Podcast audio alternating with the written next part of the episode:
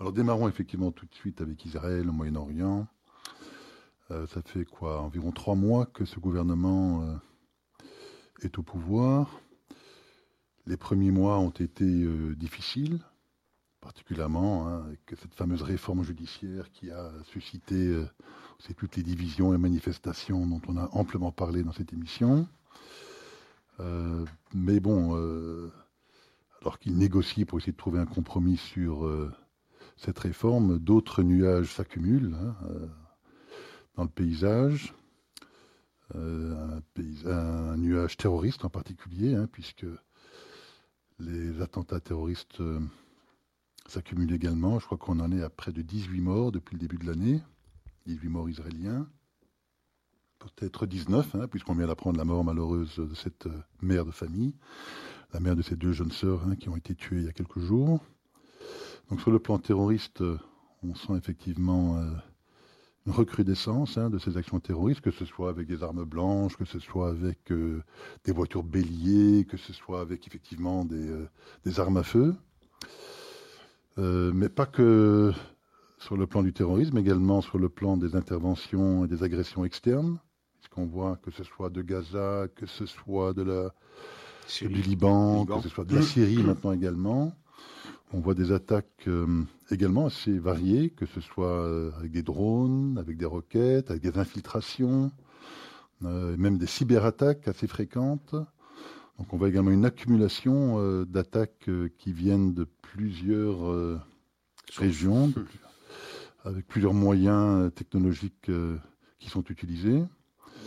Donc voilà, donc on, sent une situation quand même difficile, à la fois sur le plan intérieur, des divisions internes fortes hein, entre la, l'opposition et le gouvernement, mais aussi effectivement, euh, on a l'impression que les ennemis externes euh, tirent bénéfice un petit peu de cette paralysie interne pour essayer de, ressouder les rangs en leur propre sein. On voit des appels euh, des Turcs, des Iraniens, l'Arabie saoudite, etc., essayer de se rassembler sur une bannière musulmane euh, contre l'ennemi israélien. Donc voilà, Isaac, on a quand même le sentiment qu'après trois mois de ce nouveau gouvernement, que le bilan est quand même très euh, mitigé.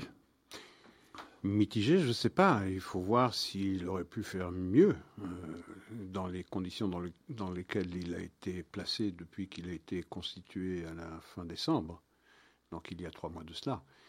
ce qu'on voit poindre, c'est quelque chose qui ressemble à une tempête parfaite, perfect storm.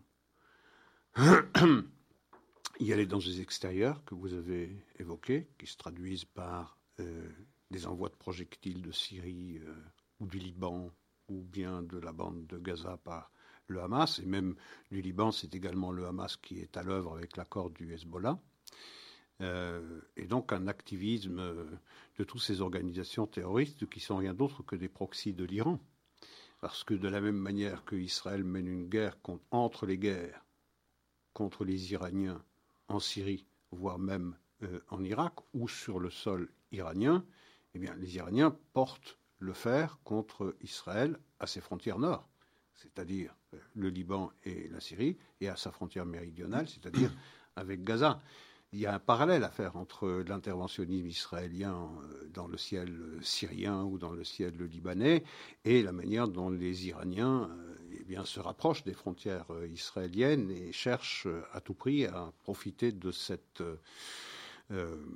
difficulté du gouvernement à, agir, puisque le gouvernement est entravé questionné même dans sa légitimité depuis qu'il a été euh, installé. Il cherche naturellement à tirer avantage de cela. Et il y a en arrière-fond de cet activisme iranien une très très grande offensive diplomatique iranienne qui porte ses fruits parce que euh, euh, il y a cette normalisation entre l'Iran et l'Arabie saoudite qui a été pilotée par la Chine dans une chasse gardée euh, régionale qui était traditionnellement dévolue aux États-Unis et qui l'est aujourd'hui beaucoup moins. la Chine a voulu, par cette médiation entre l'Iran et l'Arabie saoudite, montrer que sa diplomatie dépassait largement le cadre de son influence naturelle, qui est l'Asie du Sud-Est. Et bien aujourd'hui, elle se veut pacificatrice dans une zone qui n'était pas euh, prioritaire pour la Chine. Donc il y a un vide en tout cas réelle ou perçue comme telle, de l'Amérique dans la région. La Chine en profite et elle a permis cette normalisation, si elle vient à son terme, parce que dans la région que nous commentons, rien n'est jamais sûr. Ce qui est vrai aujourd'hui peut cesser de l'être dès demain ou après-demain. Mais en tout cas, il y a un processus de normalisation qui est en cours. Il y a également un processus de normalisation qui est en cours ou de réintégration de la Syrie au sein de la Ligue arabe. Il y a un processus de normalisation entre l'Égypte et le Qatar, entre la Turquie et l'Égypte. Euh, donc on voit euh, tout cela, il y a une redistribution des cartes, une... Euh, cette région est en train de changer de, visage. On a vu également une délégation saoudienne et omanaise se rendre au Yémen pour mettre un terme et rencontrer les Houthis, les rebelles Houthis qui sont à, la solde des Iraniens pour essayer de mettre un terme à cette guerre civile qui a provoqué la mort de plusieurs dizaines de milliers de personnes. Donc on, voit que quelque chose change. Il y a un activisme diplomatique iranien qui porte ses fruits euh, et, qui permet euh, et qui instruit ces proxys que sont Hezbollah, Hamas, euh, djihad islamique, eh bien de, de montrer les dents contre Israël. Ça, c'est la première chose. La deuxième chose sont les attentats, naturellement. Les attentats euh, qui sont le fruit précisément de cette invitation faite par l'Iran à tous les proxys d'agir contre Israël. Mais les attentats sont l'écume. La véritable vague, c'est cette offensive diplomatique iranienne qui se sent de plus en plus sûre, de plus en plus sûre d'elle-même et briser de cette manière son, isolement dans laquelle euh, eh l'administration euh, Trump l'avait contrainte. Donc, et lorsque vous ajoutez euh, la faiblesse du gouvernement qui est entravée depuis qu'elle a mis sur la table la priorité de la réforme judiciaire et euh, l'hostilité qu'elle suscite au sein de la société civile israélienne avec des manifestations qui n'ont pas cessé, malgré le coup d'arrêt euh, commandé par le Premier ministre israélien le temps du recess de la Knesset jusqu'à la fin du mois de, d'avril, euh, ce gouvernement est euh, chaque jour un peu plus délégitimé, ou en tout cas on cherche à le faire passer pour illégitime. Et on le voit d'ailleurs dans les sondages. Ont été publiés, je pense, par la chaîne 13 hier ou avant-hier. On voit le Likoud en chute libre, passer de 32 sièges à 20. On voit le parti de Benjamin Gantz euh, exploser littéralement et passer à 29 sièges et devenir le premier parti d'Israël, avec euh, le parti Yeshatid de Yair Lapid qui euh, aurait 21 sièges, ce qui placerait le Likoud comme troisième parti d'Israël. Donc cette œuvre, ce travail d'érosion de la légitimité de ce gouvernement suit son chemin la dernière étape, c'est de le faire tomber, c'est de le renverser, c'est de le frapper d'une telle illégitimité et d'une telle incapacité à gouverner qu'il doit, euh, euh, qu'il va imploser. Euh, en tout cas, tirer à Hui à Dia qu'il est déjà entre différents membres de sa coalition. Je pense en particulier à Benvir et à, et à Smodrich d'une part, et de l'autre Benjamin Netanyahu. Donc c'est une situation extraordinairement volatile, très très inquiétante. Euh, moi, personnellement, je n'ai jamais commenté une situation aussi dangereuse euh, et euh, qui laisse ouvert les portes la porte à tous les possibles. Mm. je vois difficilement comment cette vague d'attentats pourrait se, se calmer, se calmer s'arrêter. le prétexte utilisé toujours le même depuis 100 ans depuis 100 ans, il ne faut pas se tromper. Hein. la destruction euh, prétendument voulue par les juifs, les sionistes de la mosquée Al-Aqsa, elle a été pour la première fois brandie, cette accusation, par euh, euh, Al-Husseini en 1921. On est en 2023 et on continue à, à lancer cette accusation. Les juifs veulent détruire la mosquée Al-Aqsa.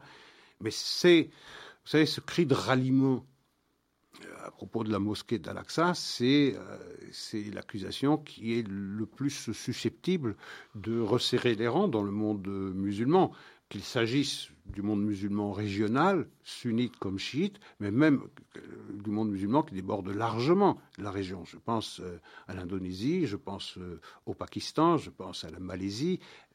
Et tout cela, cette conscience ou cette préscience ou cette intuition ou cette idée que peut-être les Américains sont en train d'évacuer euh, la région ou d'y consacrer moins d'intérêt, la distance qui s'est installée entre Washington et Jérusalem, cette défiance désormais qui existe entre Jérusalem et Washington de la part d'une administration américaine particulièrement hostile, fragilise également ce qui était considéré comme une avancée historique, c'est-à-dire les accords Abraham.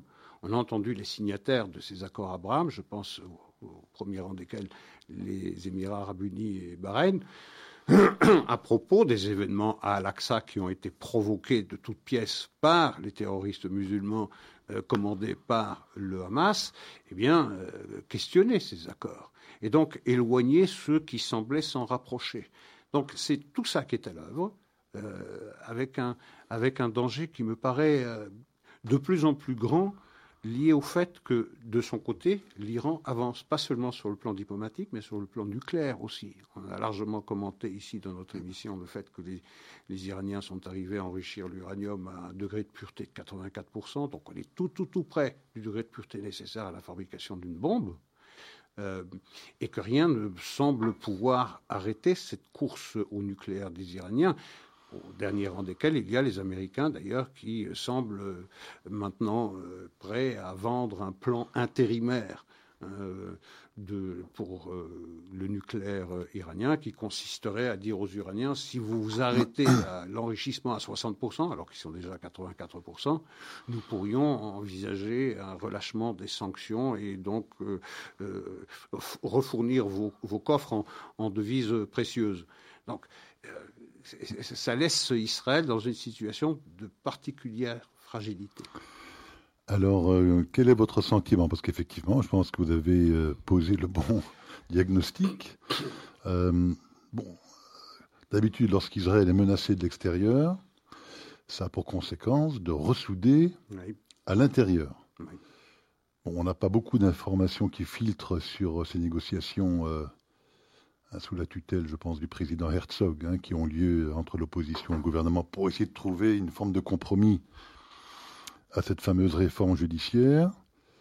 Euh, vous mentionniez à quelques instants ces derniers sondages qui donnent le Likoud euh, en, chute libre. En chute libre, si effectivement les élections devaient. Bon, c'est un sondage, hein, mais. Sondage. mais D'après vous, euh, cette menace extérieure serait-elle plutôt de nature à effectivement ressouder, comme ça a été d'habitude le cas historiquement, euh, face à ces menaces le pays et de trouver effectivement rapidement un compromis pour euh, cette réforme judiciaire et faire front uni face à ces menaces que vous venez de mentionner? Ou pensez-vous peut-être l'inverse, effectivement, avec ces sondages qui donnent le Likoud en chute libre, probablement perdant si des élections euh, devaient avoir lieu dans les jours ou les semaines qui viennent. Est-ce qu'à l'inverse, peut-être que euh, ça va revigorer, si je puis dire, cette opposition dans son objectif de faire tomber ce gouvernement et donc euh, de ne pas faire preuve peut-être des compromis nécessaires dans ces négociations sur la réforme judiciaire pour aboutir à un résultat qui serait acceptable par les deux parties? Quel est votre sentiment? La deuxième la, deuxième euh, alternative. Je, pense qu'il y a une. S'il s'agissait seulement de réforme judiciaire, je pense que les menaces extérieures et intérieures, les attentats, euh, seraient de nature à ressouder les liens dans la population civile israélienne. Mais il ne s'agit pas de réforme judiciaire. La réforme judiciaire, c'est un prétexte. La réforme judiciaire, c'est ce qui permet à l'opposition de questionner la légitimité du verdict des urnes le 1er novembre dernier. Le véritable but de l'opposition, c'est le renversement du gouvernement. Et je pense que, je pense, je crains et j'espère me tromper que cette opposition est capable de mettre Israël en danger pour arriver à ses buts, arriver à ses fins, c'est-à-dire le renversement du gouvernement. Donc c'est véritablement ma grande crainte, le fait que les manifestations continuent pendant qu'il y a ces attentats, pendant qu'il y a ces menaces qui euh, se manifestent aussi bien sur la frontière méridionale que sur la frontière septentrionale, me laisse penser que euh, je veux dire, l'essentiel de l'opposition, l'essentiel des, buts de l'opposition, c'est le renversement du, gouvernement, pratiquement quoi qu'il en coûte. Et c'est ça qui est effrayant. C'est ça qui est effrayant, c'est que traditionnellement, lorsque les nuages sombres pointent à l'horizon, effectivement, on voit, euh, sous la menace extérieure, eh la population israélienne se serrer les coudes. Je ne vois pas euh, cela poindre lorsque j'entends Yair Lapid sortir du cabinet euh, sécuritaire auquel il a été invité par le Premier ministre israélien dire qu'il est rentré inquiet dans cette réunion du cabinet et en sortir encore plus inquiet. Euh, et, ajouter à la fin de son propos que malgré cela, il est évident que s'il y a une menace, euh, on, approuvera les décisions sécuritaires prises par le gouvernement.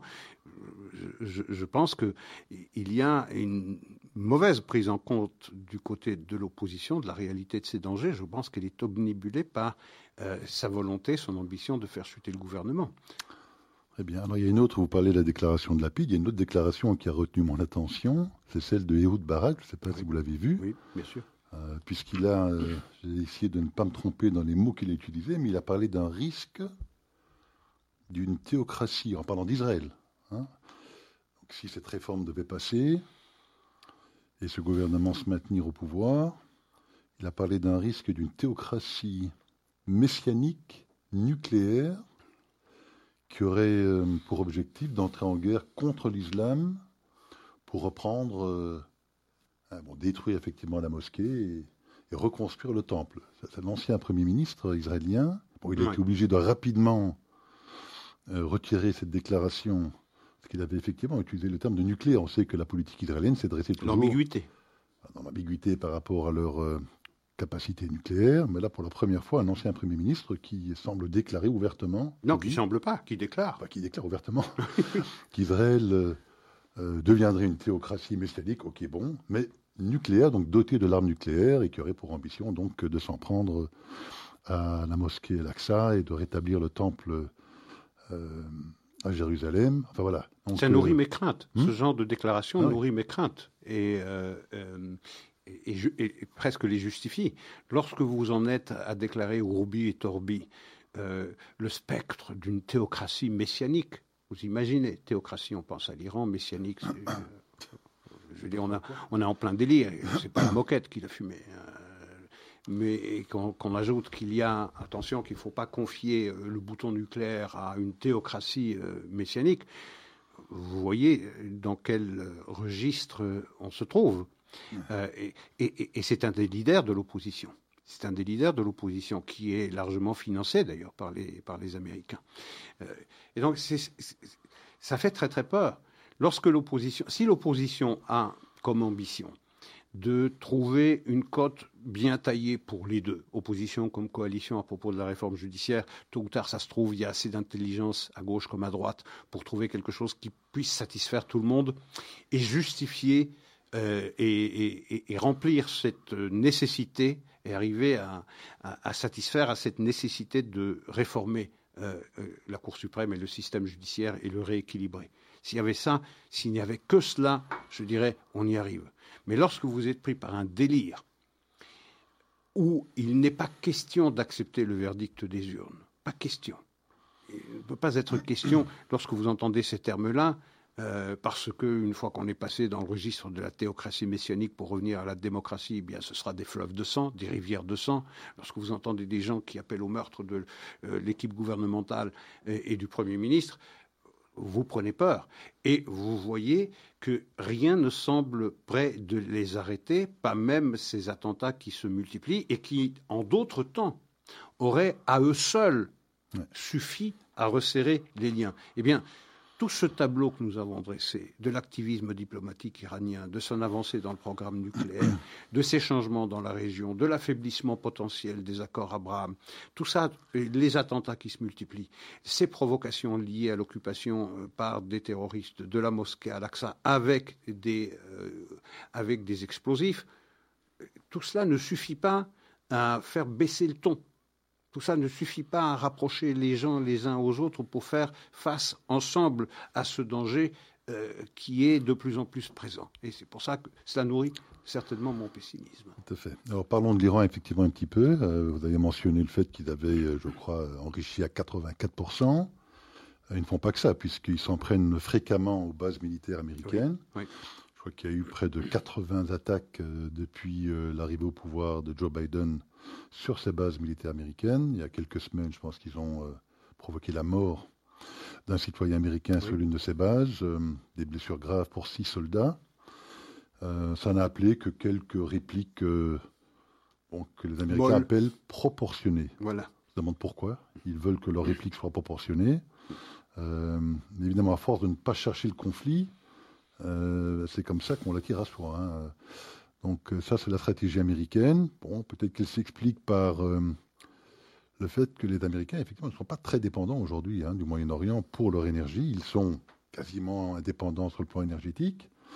Les Chinois ne le sont pas. Donc on peut comprendre quelque part hein, l'activisme chinois dans la région, puisque eux sont extrêmement dépendants euh, du pétrole iranien, potentiellement du pétrole saoudien.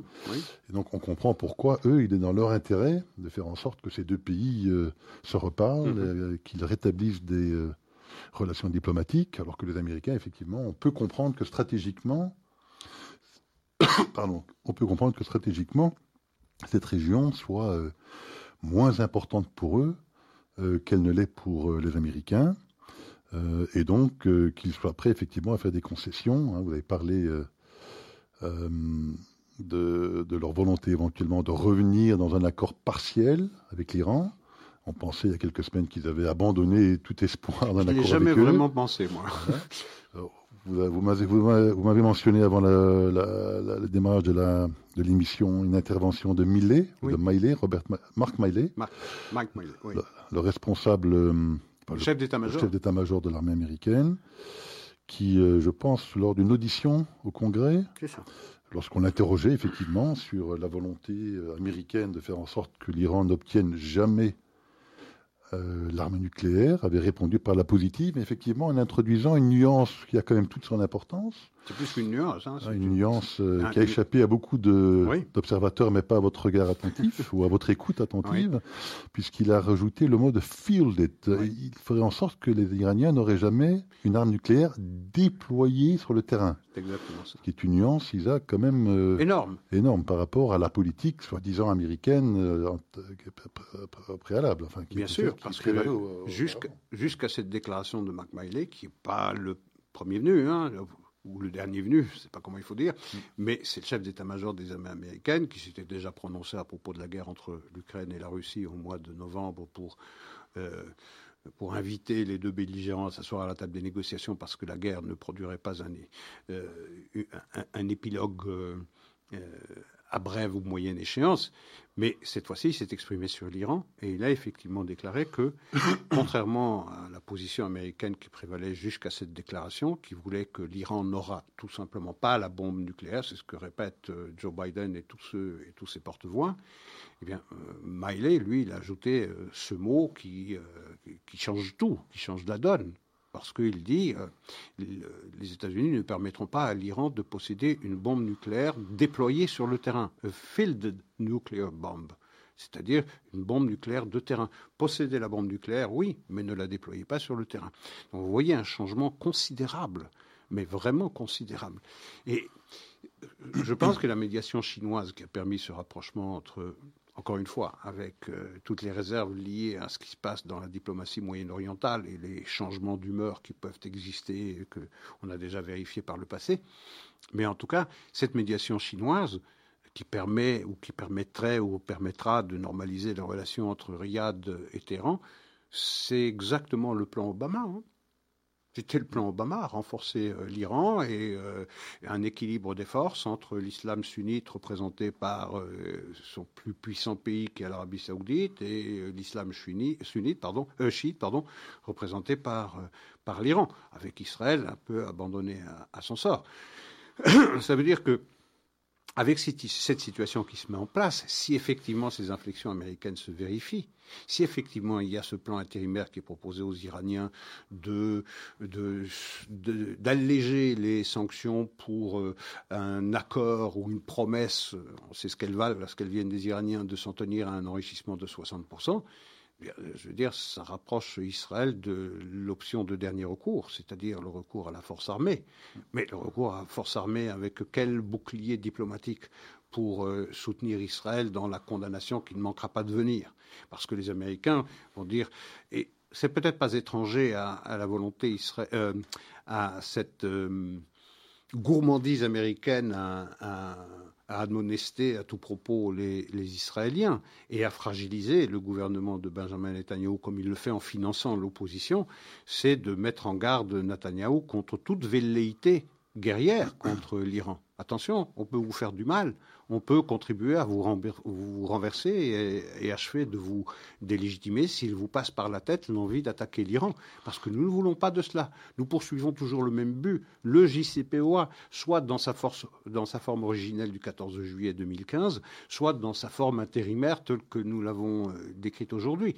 Donc, euh, il y a aujourd'hui une situation d'isolement d'Israël, dans une situation interne de grande fragilité, d'énormes contestations qui ne désarment pas malgré les négociations sur la réforme judiciaire, cet activisme diplomatique iranien, ces attaques qui viennent de l'étranger aussi, aussi bien qu'à l'intérieur de la Judée-Samarie et euh, des, des, villes israéliennes comme Tel Aviv, ça fait, ça fait effectivement peur. Ça voudrait dire que demain, Israël pourrait ne pas avoir aucun autre choix, sauf à se commander à vivre à l'avenir sous la menace toujours possible d'un délire iranien qui, là pour le coup, sont une véritable théocratie messianique, pour reprendre l'expression de euh, Ehud Barak, soit de se commander à vivre sous cette menace permanente, ou alors se commander d'y mettre un terme et de le faire seul.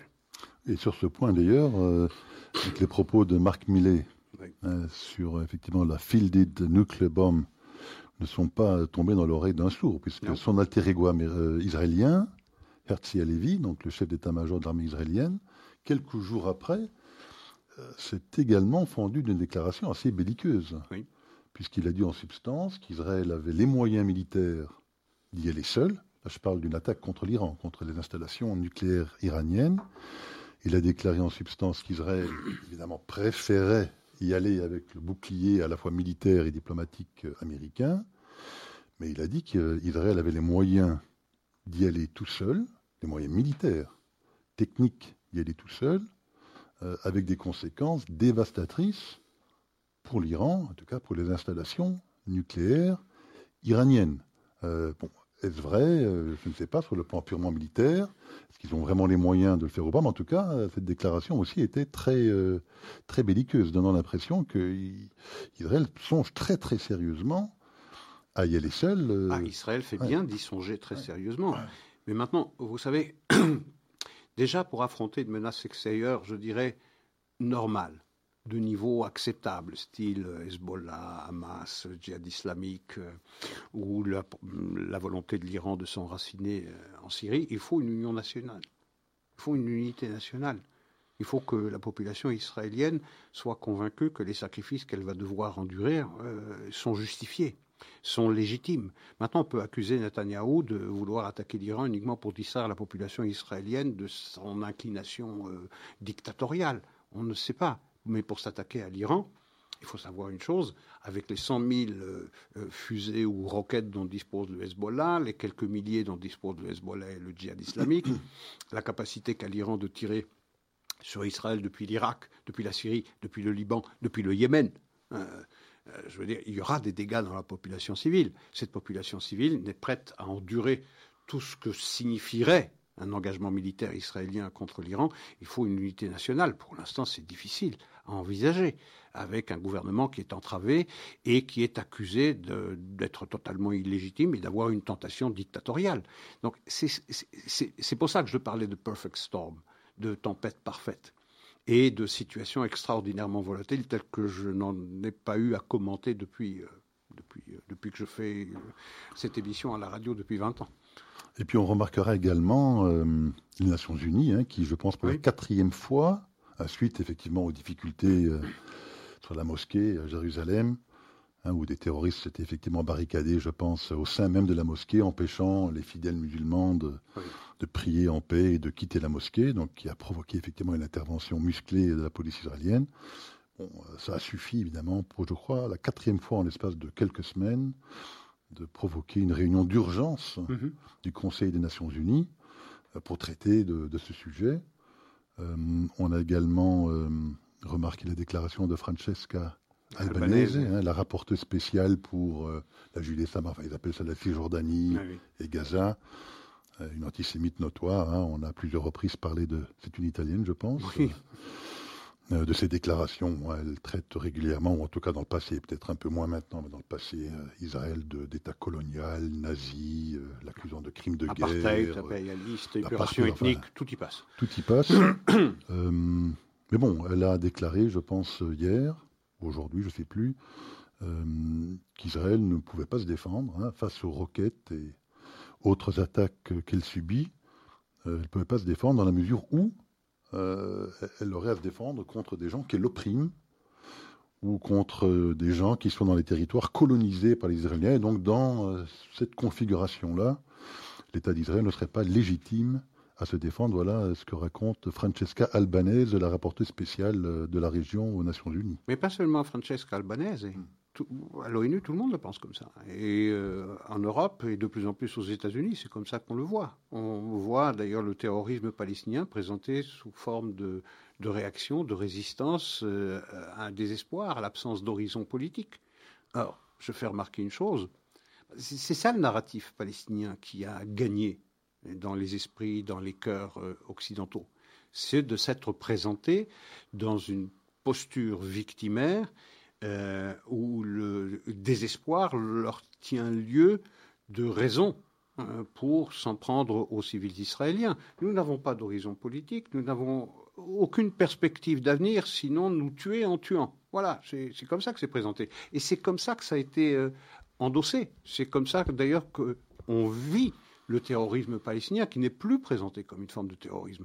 Vous, je, je, je, vous mets au défi de me dire quand, sur la RTBF, sur RTL, France 2, euh, TF1, euh, euh, CNews, ou CNews non, mais LCI, par exemple, dire quelqu'un que le Hamas est une organisation terroriste. Désormais, c'est présenté comme un groupe armé, un groupe armé, mais plus jamais terroriste. Pourquoi? Parce que le terrorisme ce que nous considérons, et ce que tout être humain doué d'un peu de raison et d'objectivité qualifierait de terrorisme, c'est désormais vu comme une réaction légitime. Et c'est comme ça que Francesca Albanese euh, l'a résumé et l'a synthétisé. C'est une réaction légitime, ils n'ont pas de perspective.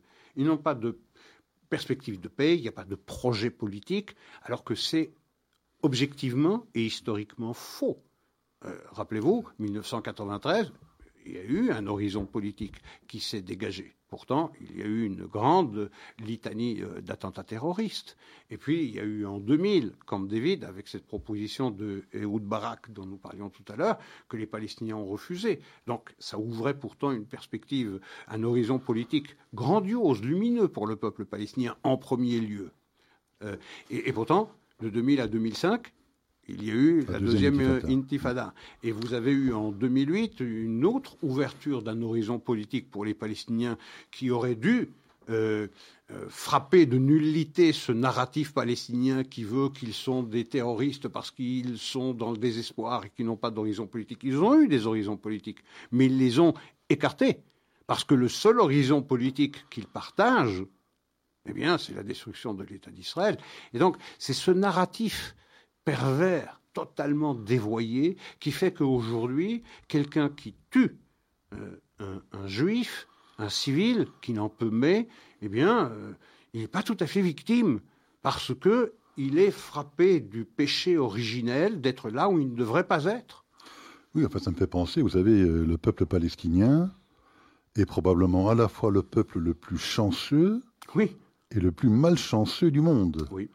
Pourquoi le plus chanceux Parce qu'il ne faut pas s'imaginer que l'Occident ou le reste du monde a le moindre souci du, peuple palestinien. Sauf hein. s'il se mesure aux, Israéliens. Le, seul intérêt qu'a le peuple palestinien, évidemment, pour le reste du monde, et en particulier l'Occident, le fait que son ennemi déclaré, c'est le peuple juif, le peuple, disons, l'État d'Israël qui est le seul État juif au monde, et c'est le seul intérêt qu'a le monde dans cette histoire, parce que on regarde quand même d'un point de vue purement euh, victimaire la réalité de ce conflit, c'est que c'est un micro-conflit par rapport à ce qui se passe en Syrie, euh, en Irak, euh, au Liban, au Yémen, en Libye, en Éthiopie, on ne parle jamais de l'Éthiopie, mais enfin, il y a des massacres épouvantables. au Congo Au Tigré, au Congo, je vous ai envoyé des images épouvantables de massacres de Rwandais dans l'est du Congo. C'est trop épouvantable que pour les commenter, mais il n'y a pas un mot, hein, on penserait que les Nations Unies, si elles se sentaient de voir euh, se réunir d'urgence pour traiter d'un sujet, ce serait bien de l'Est du Congo où des jeunes enfants se font décapiter tous les jours par des milices euh, congolaises euh, assoiffées de sang.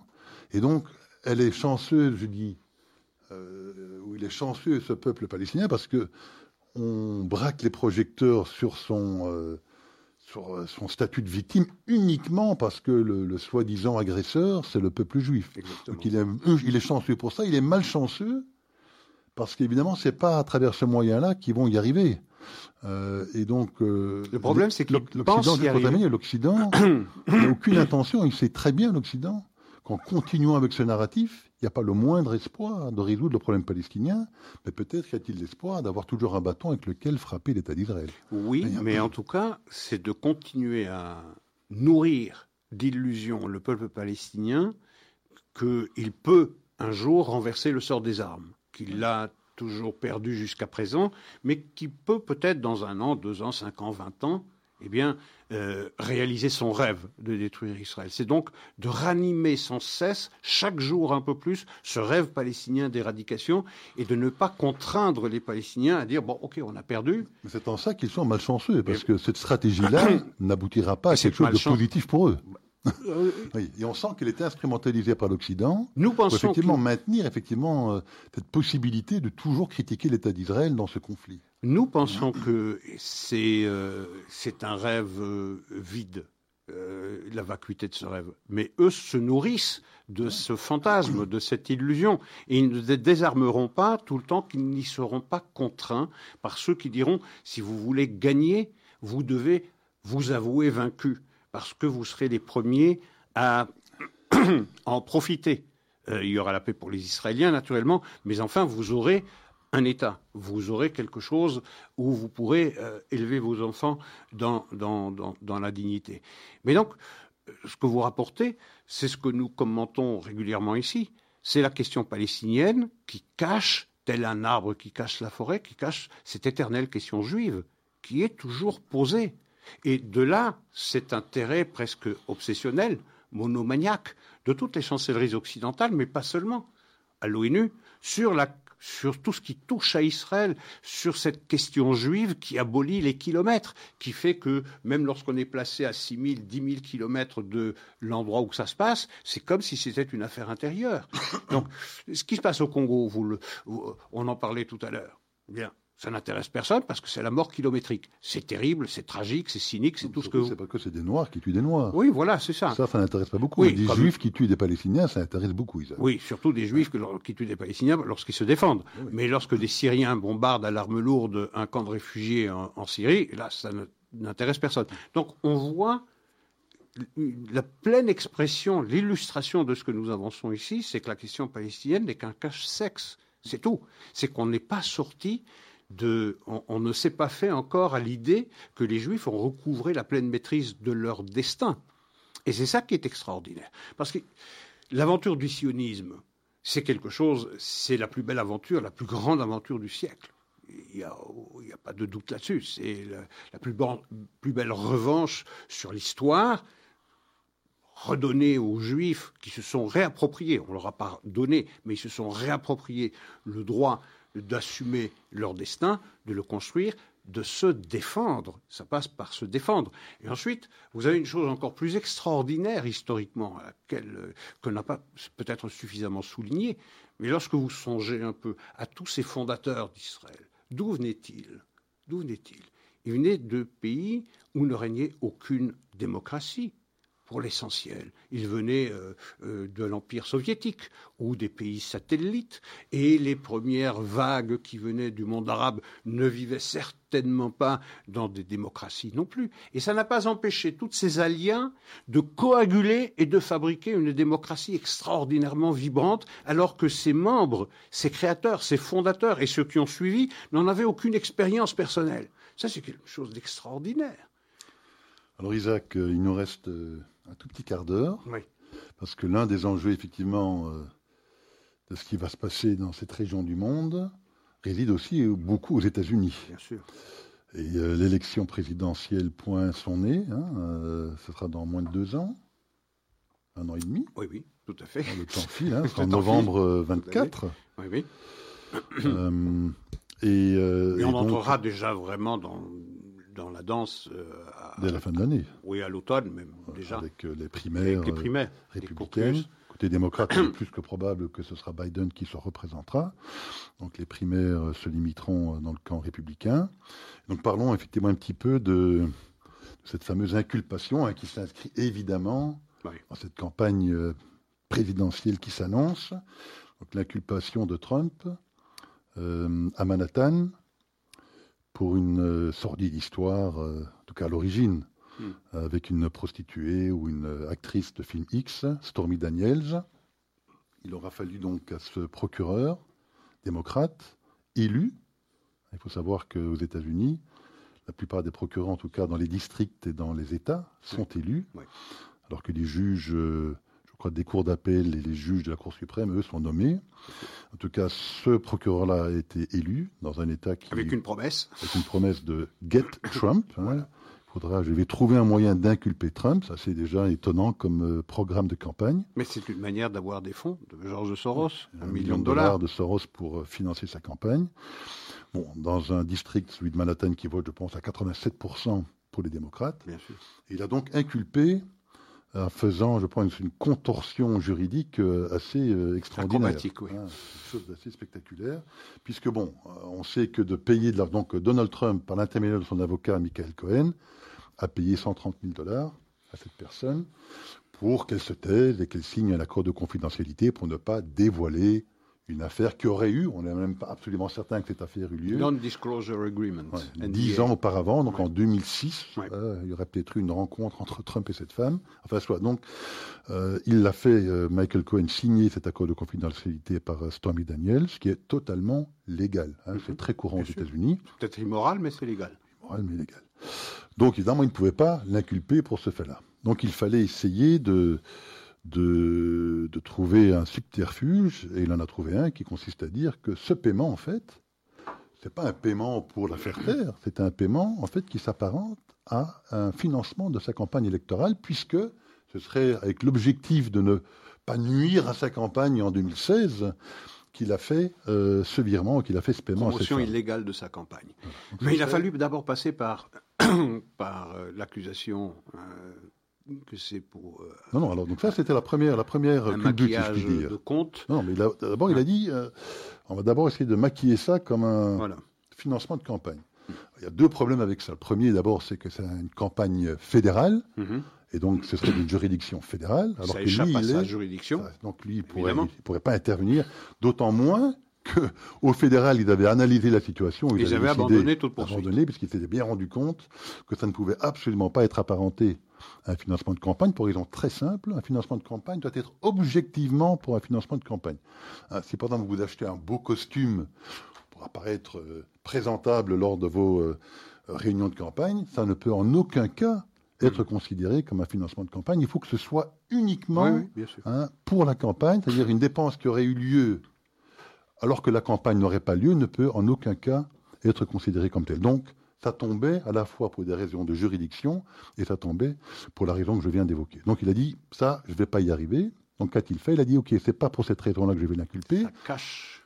Je vais trouver un deuxième subterfuge hein, d'un point de vue comptable. Maintenant, comment est-ce que Donald Trump a libellé dans ses comptes de son entreprise conseil juridique cette transaction? C'est un une dépense juridique qu'il a faite entre lui et son avocat Michael Cohen, puisqu'il l'a remboursé son avocat, au double d'ailleurs, pour éviter à son avocat de devoir payer des impôts sur les 130 000 dollars. Donc il lui a payé le double, de sorte que ni l'avocat ni l'État de New York ne soient victimes, si je puis dire, mhm. euh, d'un point de vue purement fiscal, et que l'État de New York ne puisse pas se retourner contre lui d'un point de vue fiscal. Donc il a dit, il a fait une déclaration dans ses livres comptables d'un libellé de dépenses juridiques, il a dit, ah, c'est un faux en écriture, et donc c'est au nom de ce faux en écriture que je vais l'inculper. Et donc, on est dans une situation totalement burlesque où quelqu'un paye de l'argent avec un accord de confidentialité pour qu'une personne ne parle pas et ne rende pas publique euh, ben, une affaire euh, privée. privée. Et euh, ce procureur général voudrait que Donald Trump, dans ses livres, déclare ouvertement qu'il a payé cette femme, pour, qu'elle se taise. C'est normal. écoutez, à la place de Trump, n'importe quel individu qui se trouve dans une situation aussi immorale que de payer une femme avec laquelle il a eu une relation adultérine, c'est normal que dans ses comptes, il va mettre que c'est pour la faire taire et qu'elle ne dise rien. Tout individu penserait... À... C'est absurde. Évidemment que c'est absurde. Et donc c'est quoi la motivation derrière Pourquoi est-ce qu'il l'inculpe? Vous rappeliez tout à l'heure que le département euh, de la justice, euh, donc au niveau fédéral, a abandonné toute poursuite parce qu'il n'y avait pas de matière à poursuite, et au niveau euh, local aussi, au niveau de l'État. il y a eu Cy Vance, qui était le procureur avant Alvin Bragg, qui a aussi abandonné toute poursuite. Mais il y a là, encore une fois, quelque chose qui semble relever de la monomanie ou, de l'obsession, ou bien la promesse faite par euh, Trump, euh, par l'intermédiaire d'une ONG, euh, de financer sa campagne à hauteur de 1 million de dollars.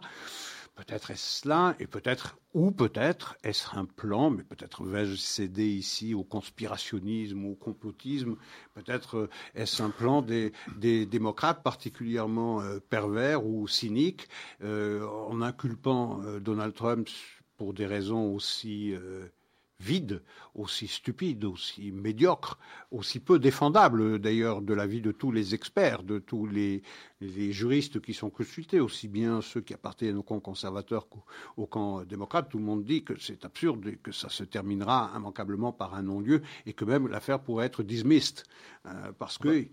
Il a pas... À New York, on n'en est oui, pas Oui, je sais. C'est pour ça qu'on demande d'ailleurs le déplacement de, il ne sera pas accordé. Hein. Non, il ne sera certainement pas accordé, ça va de soi. Mais donc, tout le monde convient que cette histoire ne tient strictement pas debout.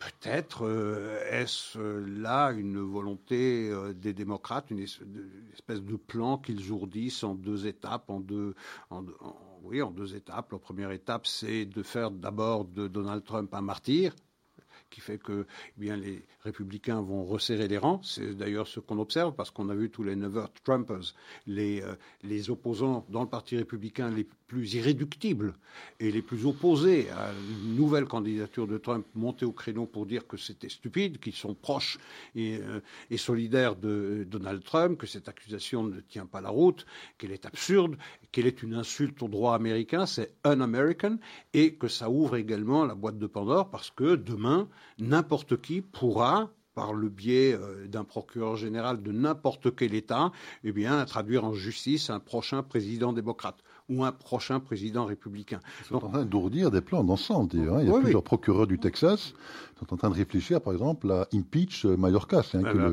bah, bien sûr, mais Mayorkas ou bien Biden. Donc, euh, n'importe qui, à partir du moment où vous soutenez la thèse de Alvin Bragg contre Donald Trump, vous pouvez soutenir la thèse de n'importe quel procureur général de n'importe quel État américain pour faire une procédure d'impeachment contre n'importe quelle autorité politique américaine. Donc, c'est absolument n'importe quoi, cette judiciarisation grotesque de la vie politique américaine. Ça n'a pas de sens. Donc je reviens peut-être à ce plan, c'est de provoquer euh, bien, un resserrement des rangs, euh, dans le camp euh, républicain.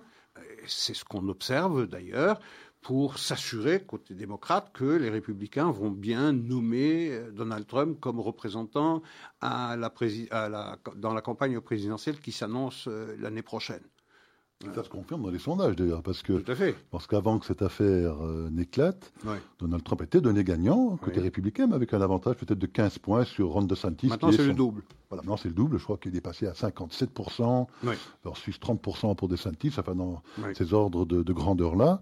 Et donc on voit effectivement un resserrement. Ça marche ça marche. Et donc, euh, en tout cas, dans l'état actuel de la situation et des opinions publiques, il semblerait que ce soit Trump qui soit bien évidemment le mieux placé de très loin pour remporter cette primaire républicaine. Oui, euh, mais c'est pour s'en assurer pour les démocrates. en revenant à ce, à ce plan, s'il a une quelconque réalité, c'est de s'assurer que Trump sera bien le représentant du Parti des républicains.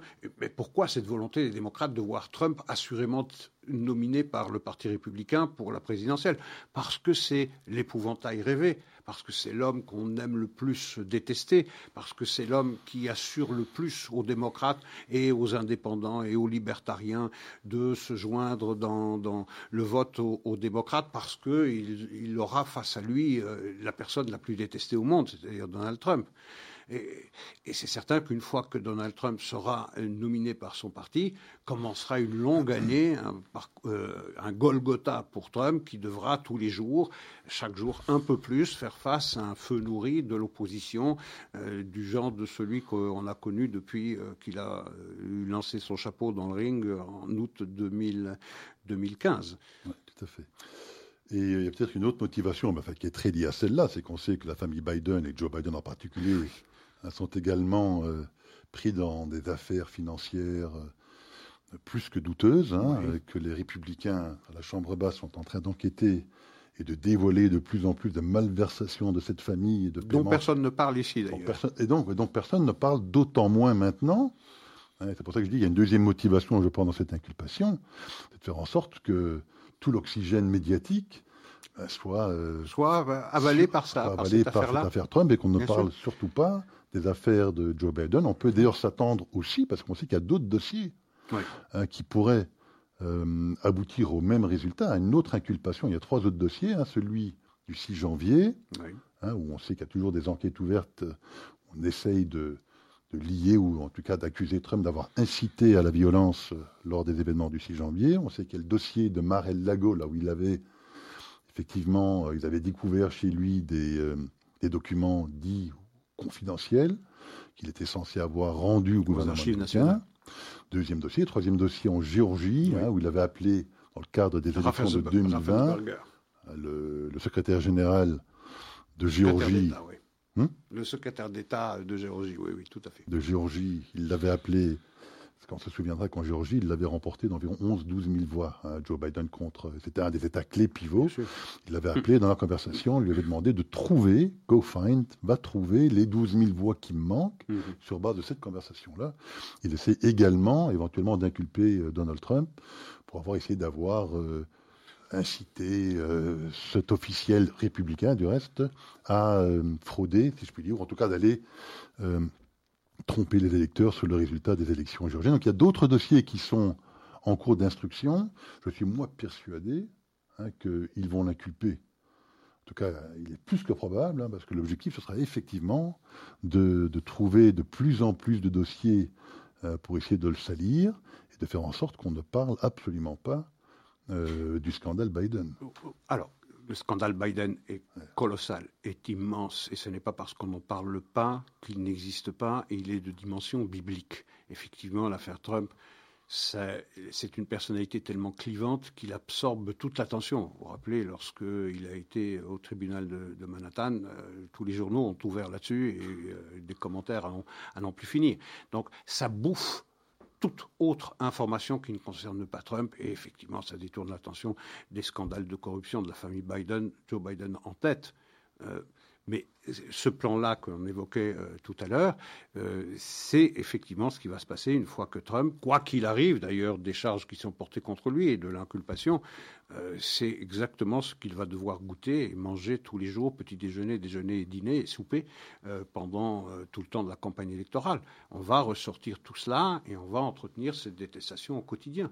on va probablement l'inculper, non peut-être certains de ces autres dossiers. Oui, c'est possible. tout, cela, tout cela est possible, mais tout le temps qu'on parle de Trump, quel que soit l'activisme des commissions qui ont été instituées par les républicains une fois qu'ils ont repris le contrôle de la Chambre des représentants, ça ne suffit pas, ça ne suffit pas à ce que euh, les médias euh, s'intéressent enfin à ce scandale à côté duquel cette inculpation de, Donald Trump fait euh, véritablement pauvre figure. Très bien. Je ne sais pas, est-ce qu'il nous reste une ou deux minutes Est-ce que vous avez un petit, euh, un petit coup de cœur Oui, euh, le déplacement de, de, Macron en, Chine et. avec Van der Leyen. Avec Ursula von der Leyen. Aujourd'hui, on ne peut pas se déplacer sans avoir l'appoint de l'autorité européenne. Euh, je rappelle hein, une chose dont on parlait juste avant le début de cette émission, pour remettre les choses dans leur juste contexte. L'Union européenne dépend de la Chine pour 98%, 98 des terres rares, 93% pour le magnésium, 97% pour le lithium. Cette demande de lithium devrait être multipliée par 17 avant 2050. Le lithium sert à la fabrication des batteries électriques euh, et en même temps, l'Union européenne décide d'interdire la construction de voitures thermiques à partir de 2030. 35. Il interdit euh, de développer des mines de lithium. On a beaucoup de lithium en Europe. Énormément, mais c'est interdit de l'extraire, évidemment, pour des raisons environnementales. Voilà, bah, écoutez, on, on, va clôturer sur ce suicide européen, Isaac. Voilà. Voilà, bonsoir à tout le monde. Au revoir.